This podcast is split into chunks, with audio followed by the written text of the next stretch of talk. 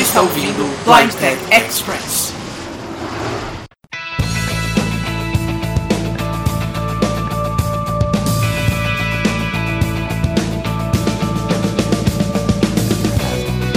Salve galera, sejam muito bem-vindos a mais um episódio do Blind Tech Express. Para quem não sabe o que é isso, este é um episódio normalmente mais rápido, com sonoplastia mais leve, aonde nós conversamos com vocês rapidamente sobre as notícias do mundo da tecnologia assistiva. Este é o primeiro Blind Tech Express de 2018 e aconteceu muita, muita coisa interessante neste comecinho de ano e a gente vai falar sobre tudo isso a partir de agora. Lembrando, vocês podem mandar e-mails para blindtech@blindtech.com.br, também nos seguir nas redes sociais em www.facebook.com/oficialblindtech e no Twitter em @oficialblindtech. Vocês podem, claro, também assinar o nosso podcast no iTunes ou no podcast preferido da sua plataforma. Estamos aí, se não em todos, na grande maioria dos diretórios de podcasts por aí, e você pode acessar o site da Blindtech e ouvir os episódios anteriores e também ler os artigos escritos. Grande parte do que já está publicado continua bastante atual. Sem mais delongas, vamos lá conferir alguns recadinhos e tudo, ou quase, que rolou no mundo da tecnologia assistiva do começo do ano até agora.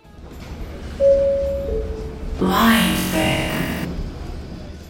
Bom, antes de começarmos, eu quero só falar algo que aconteceu muito interessante e que eu acho que vai ajudar bastante quem está nos ouvindo, principalmente quem se interessa pela área de programação de computadores. Quem ouviu o Blind Tech Express 06 tem link aí para vocês no post, onde nós falamos sobre as novidades do NVDA 2017.3, uma das releases mais expressivas deste leitor de telas nos últimos tempos. Vai lembrar, provavelmente, que eu estava em Minas Gerais quando eu gravei este episódio. E eu estava lá porque eu fui convidado para palestrar num grande evento de tecnologia, um evento geral, não é só para quem não enxerga, chamado Dev Day. Acontece em Belo Horizonte praticamente todos os anos. Bom, naquela época eu falei que quando a palestra fosse disponibilizada na internet, eu avisaria e aconteceu isso justamente agora, finalzinho da semana passada. Lembrando, nós estamos gravando este podcast no dia 11 de março de 2018. 18. Então, tem link aí para vocês no post para assistirem a palestra que a gente deu para uma galera jovem, antenada, muito bem humorada, uma palestra que as pessoas que já viram pela internet deram um feedback bastante positivo e que nós achamos que vocês, ouvintes da Blind Tech, também podem ver. Estamos ansiosos por comentários ou demais feedbacks a respeito dessa palestra, galera. Então, se vocês quiserem assistir, link aí no post, sejam muito bem-vindos a fazê-lo.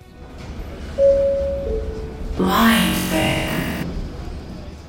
Muito bem, muitas coisas para falar a respeito do mundo da tecnologia assistiva no comecinho de 2018. A primeira coisa que nós vamos falar é sobre um relacionamento amoroso que não ia muito bem, envolvendo três partes. Puxa vida, que embrólio. Sim, eu estou falando do JAWS, do NVDA e também do Firefox versão 57 para frente. A versão 57 não fala com ninguém, é mal-humorada, brigou com os parceiros, não tá nem aí, a gente joga fora. A versão 58 fez as pazes com o NVDA. Agora eles voltaram para a luazinha de mel. O NVDA 2018.1 e o Firefox 58 já se conversam muito bem. Quem ainda tá bravo, tá brigado, tá magoado é o Jaws e este, bom, ainda não conversa com ninguém, não quer saber de nada. Vamos combinar que ele já não bicava muito o NVDA, mas até que ele gostava do Firefox, mas parece que esta terceira parte do relacionamento ainda vai ruim. O Jonathan Mosen, diretor de redes sociais da Freedom Scientific, fabricante do leitor de telas, nos deu um update. Segundo ele, os engenheiros da Freedom Scientific e da Mozilla estão trabalhando juntos e o JAWS estará pronto ou terá feito a sua parte ainda em março, neste mês aqui de 2018, enquanto o Firefox deve estar pronto só em maio. Então, o resumo da ópera é: se você usa o NVDA, pode usar o Firefox 58 ou superior sem nenhum problema. Se você usa o JAWS, use a prerrogativa do seu relacionamento aberto e dá uma chegadinha lá no Chrome até tanto o JAWS quanto o Firefox voltarem a ficar prontos e depois você volta pro navegador que você escolheu.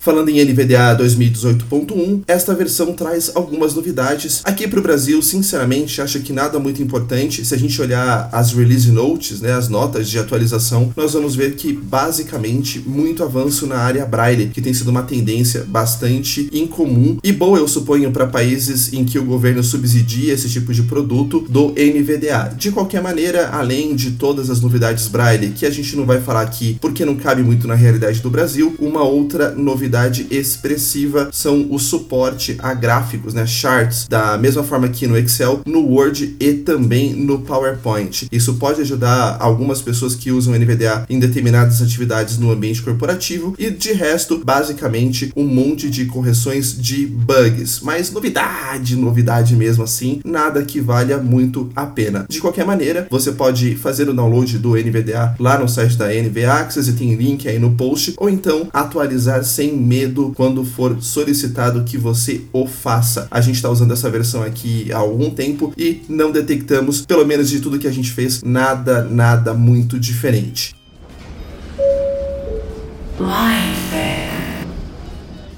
Mas é claro, se o NVDA tem novidades, o JAWS também tem novidades. E estas, basicamente, na atualização de fevereiro, dizem respeito ao fato de que agora o leitor de telas, quando identificar um PDF naturalmente inacessível, já vai se oferecer proativamente para usar os recursos de OCR. O que mais aconteceu? Bom, como era de se esperar, uma melhoria generalizada ao suporte dos produtos da Google, incluindo o Chrome. Isso é significativo significativo porque desde que houve esta incompatibilidade entre o JAWS e o Firefox, a Freedom Scientific tem sistematicamente recomendado o uso do navegador da Google. Então não é surpresa que eles estejam investindo em fazer o leitor de telas funcionar melhor com este navegador. O pessoal de lá também ampliou um pouco de suporte aos produtos que rodam dentro do navegador da Google, então Google Sheets e outras coisas assim, mas como do NVDA, nada, nada muito muito expressivo em termos de atualização. Essa tem sido, na minha opinião, se a gente olhar os dois ou três últimos anos, uma regra. Normalmente as primeiras releases do ano são meio ai ai ai, ui ui ui, nada muito interessante. De qualquer maneira, se você tem o JAWS ou tem como atualizar, vale a pena. Eles também estão dizendo que tem algumas atualizações gerais para que quem usa o Windows 10 tenha uma melhor experiência. Se você detectar alguma outra coisa muito, muito relevante nessas atualizações aqui, tanto do NVDA quanto do JAWS, envie um comentário, a gente repercute, mas que tenhamos identificado mesmo nada, nada, nada de revolucionário. De qualquer forma, é isso aí.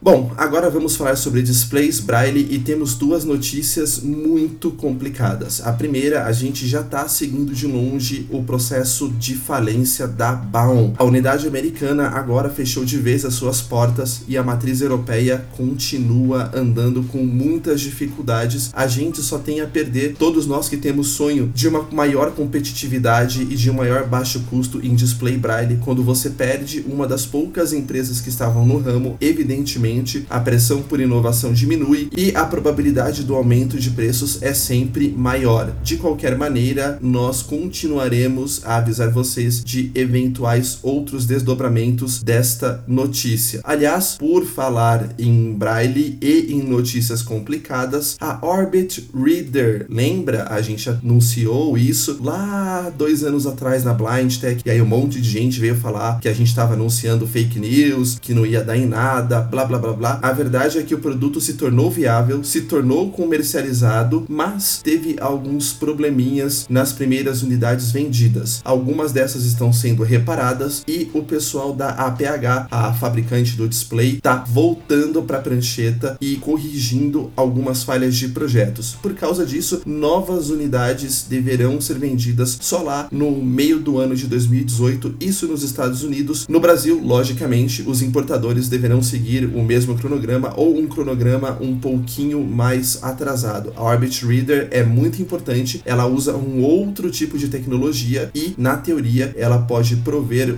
linhas Braille por um preço muito, muito, muito, muito baixo. Se bem que aqui chega no Brasil e tudo que é baixo ou alto fica alto ou muito alto. Então não sei o quanto isso faz de diferença, mas quanto mais linhas Braille se tornarem populares e serem produzidas em larga escala, melhora a perspectiva para este nosso aspas querido aspas país. Vamos esperar assim que tivermos mais detalhes, a gente volta a informar sobre este assunto.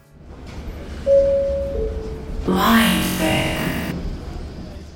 E agora vamos falar de Be My Eyes. Quem não sabe o que é, tem episódios aí da Blind Tech. Ouçam, ouçam, porque a gente demonstrou direitinho como esse negócio funciona. Mas a verdade é que os gringos estão assanhadinhos, muito assanhadinhos, e estão começando a expandir a linha de negócios da startup para assuntos muito além do que aquela velha coisa eu te chamo, você me ajuda, tchau, tchau. Quer saber como? Bom, dois exemplos muito clássicos. O primeiro, o Be My Eyes está se juntando com o pessoal da Moveit. Moveit é um aplicativo que eu preciso demonstrar aqui na Blind Tech, mas basicamente ele é o app número um de ajuda ou gerenciamento de transporte público no mundo. Então, em países mais decentes, por exemplo, aonde os provedores de informações sobre transporte público funcionam de uma forma minimamente ok, é possível você saber o horário de saída de ônibus, de trem e como você faz as conexões. Então, por exemplo, você pode abrir o seu Movit e falar: preciso ir daqui para lá, e ele vai te dizer exatamente como você deve fazer. Pega tal ônibus que sai a esse horário, vai até tal estação de trem, espera tantos minutos pela linha tal, pega esse trem, faz conexão na linha tal e por aí em diante. O pessoal da Eyes inseriu dentro do Movit um botão dentro do menu mais para que você possa fazer chamadas para voluntários e pedir ajuda extra, porque aonde o Movit, por exemplo, falha. Ele te leva até, por exemplo, o seu trem ou o seu ônibus, mas se você comprou uma cadeira numerada, ele obviamente não consegue te ajudar a encontrar. Então, o cego, e isso funciona muito para gringo, né, que não gosta de pedir ajuda ou que é, tá numa cultura em que pessoas não gostam de ajudar, ele pode é, chamar alguém e pedir para a pessoa ajudar ele a encontrar a cadeira dele, por exemplo, dentro do trem ou do ônibus. Aqui no Brasil, com a internet ridícula que a gente tem com as bandas de dados e limites péssimos, é claro que isso não vai funcionar. A começar pelo fato de que os provedores de informações públicos sobre transporte não funcionam bem, e aí você não sabe quando o seu ônibus passa ou quando o seu ônibus sai e por aí em diante, até o fato de que se você tentar fazer uma chamada Be My Eyes pelo seu incrível 4G, você não vai conseguir porque a banda é ruim e obviamente a sua tentativa vai te gastar toda a banda de internet que você assinou por mês. Então, ainda um pouco fora fora da nossa realidade, mas é interessante ver como o pessoal da Be My Eyes está começando a trabalhar o tipo de ajuda que eles podem oferecer integrado com outros tipos de aplicativos. Aliás, uma outra coisa que a startup está fazendo é eles se juntaram com companhias que têm linhas de suporte específicas para pessoas com deficiência. Por que, que isso é importante? Então, vamos imaginar que nós estamos agora vivendo em um país decente. E nesse país decente, nós temos empresas oferecendo linhas telefônicas para suporte a produtos para deficientes visuais. Então, eu vou ter que decorar o número da Apple, o número da Microsoft, o número da empresa X, o número da empresa Y e por aí em diante. Obviamente, eu não vou decorar. Ah, procura no Google. Mas aí suponha que o meu computador quebrou e eu preciso de ligar lá para minha fabricante do meu computador para alguém me ler a tela ou me ajudar, enfim, a consertar o computador. Já não consigo mais. Ter que decorar todos esses números, muito ruim. Ninguém tem memória para decorar tudo isso. E normalmente, quando você usa um suporte desses, você precisa de ajuda rápido. Então, o pessoal da Eyes pensou: bem, mas existe um aplicativo que a grande maioria dos cegos já tem instalado, que é o meu. E aí eu posso chamar essas companhias e pedir para elas colocarem os seus funcionários que atendem deficientes visuais em linha com este meu aplicativo. Então, o usuário não tem que decorar mais nada, não tem que ficar procurando número nenhum, ele só abre o Be My Eyes e aí ao lado do botão chamar voluntários gerais, vamos dizer assim, vai ter um botão chamar ajuda específica. E lá dentro vão ter companhias específicas que você chama e usam o canal do Be My Eyes para fazer este atendimento personalizado, com um outro ganho, além da conveniência de você não ter que ficar decorando números, que é o seguinte: o suporte da companhia pode ver o que você está querendo mostrar através da câmera usando a infraestrutura do Be My Eyes. A Microsoft foi a primeira companhia a já oferecer parceria para trabalhar desta maneira com a Be My Eyes, evidentemente só nos Estados Unidos. É muito interessante ver como os idealizadores do Be My Eyes estão começando a adquirir uma visão de negócios bem interessante para o produto. O Be My Eyes tende a ficar cada vez mais relevante. Vamos esperar os próximos movimentos. É claro, evidente, certo que, bem, estando no Brasil, este recurso, aliás, imagino que os dois não vão ainda estar disponíveis. Será que eles estarão disponíveis algum dia? Não sei, vamos esperar. Mas de qualquer maneira, muito interessante observar o movimento dessa startup que está assim fazendo, eu diria, uma revolução dentro de como nós conectamos deficientes visuais com voluntários ou profissionais que os ajudem. Blind Aliás, falando em ajuda especializada para deficientes visuais, quem abriu um canal para isso é a Google, só por e-mail, tá, galera? E, bom, eu não sei se eles filtram países, mas o atendimento, para variar um pouquinho, é só em inglês. Agora, é meio interessante, né? Porque enquanto a Microsoft está se juntando ao Be My Eyes para fazer tudo aquilo que a gente já explicou, a Google tá atendendo por e-mail. Bom, sei lá, né? Cada um sabe o que faz, mas faltou a Google se ligar no mercado, né? Dava para eles terem também aderido ao Eyes, da mesma forma que a Microsoft fez. De qualquer maneira, sorte, entre aspas, nossa, se eles não filtrarem país, porque se você souber inglês, você pode mandar o seu e-mailzinho e esperar que algum funcionário especializado lá te atenda, segunda a sexta, das 8 às 5, no horário do Oeste Americano, Costa Oeste, e é isso aí. Para mais informações, tem link aí no post. Lembrando que esse suporte da Google é só para uso de produtos da Google, tipo o Chromecast, que aliás, se você você não sabe o que é, dá uma ouvida aí no episódio passado da Blind Tech, a gente demonstrou bastante. Ou então, talvez em algum dos celulares da Google, né? Não vai você mandar um e-mail lá para Google e falar: "Ô, oh, tô com dificuldade aqui de usar o meu iPhone". Evidentemente, isso não vai colar, certo? Mas fica aí o e-mail de suporte da Google, uma forma tão 1995 de atender problemas tão 2018. Blind e o nosso próximo assunto é o lançamento do Dot Watch. A gente falou sobre isso lá em 2015, muito tempo atrás, e como sempre, alguém andou lançando umas notinhas aí dizendo que tinha portais de tecnologia assistiva falando de coisas malucas. É tipo Orbit Reader, né? Que era evidentemente uma coisa maluca até se tornar uma coisa amplamente conhecida. Dot Watch, a mesma coisa. O relógio tem quatro células Braille para que você veja as horas no formato digital e, evidentemente, como sempre, não está disponível no Brasil. A gente tentou levantar preço, não conseguimos. Mais informações, como sempre, tem link aí no post, galera. Tudo que a gente fala de notícia de mundo da tecnologia assistiva tem sempre links no post e a gente vai falando sobre este assunto no decorrer do tempo. Blind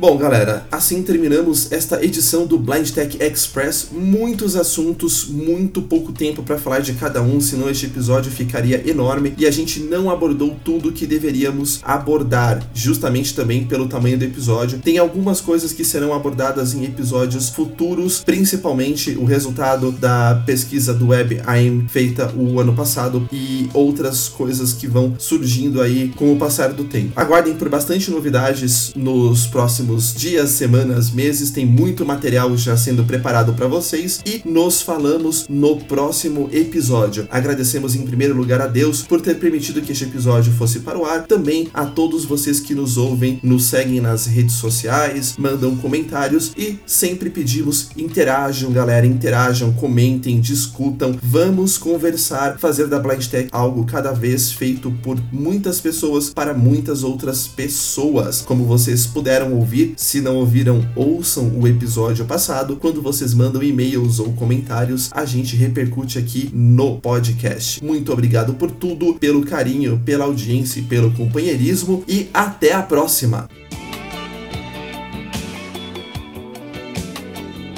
Este episódio teve as seguintes músicas instrumentais: de U2, Creed in the Name of Love, do Queen, This Crazy Little Thing Called Love e Under Pressure, do Dire Straits, Money for Nothing e de Brian Ferry, Slave to Love.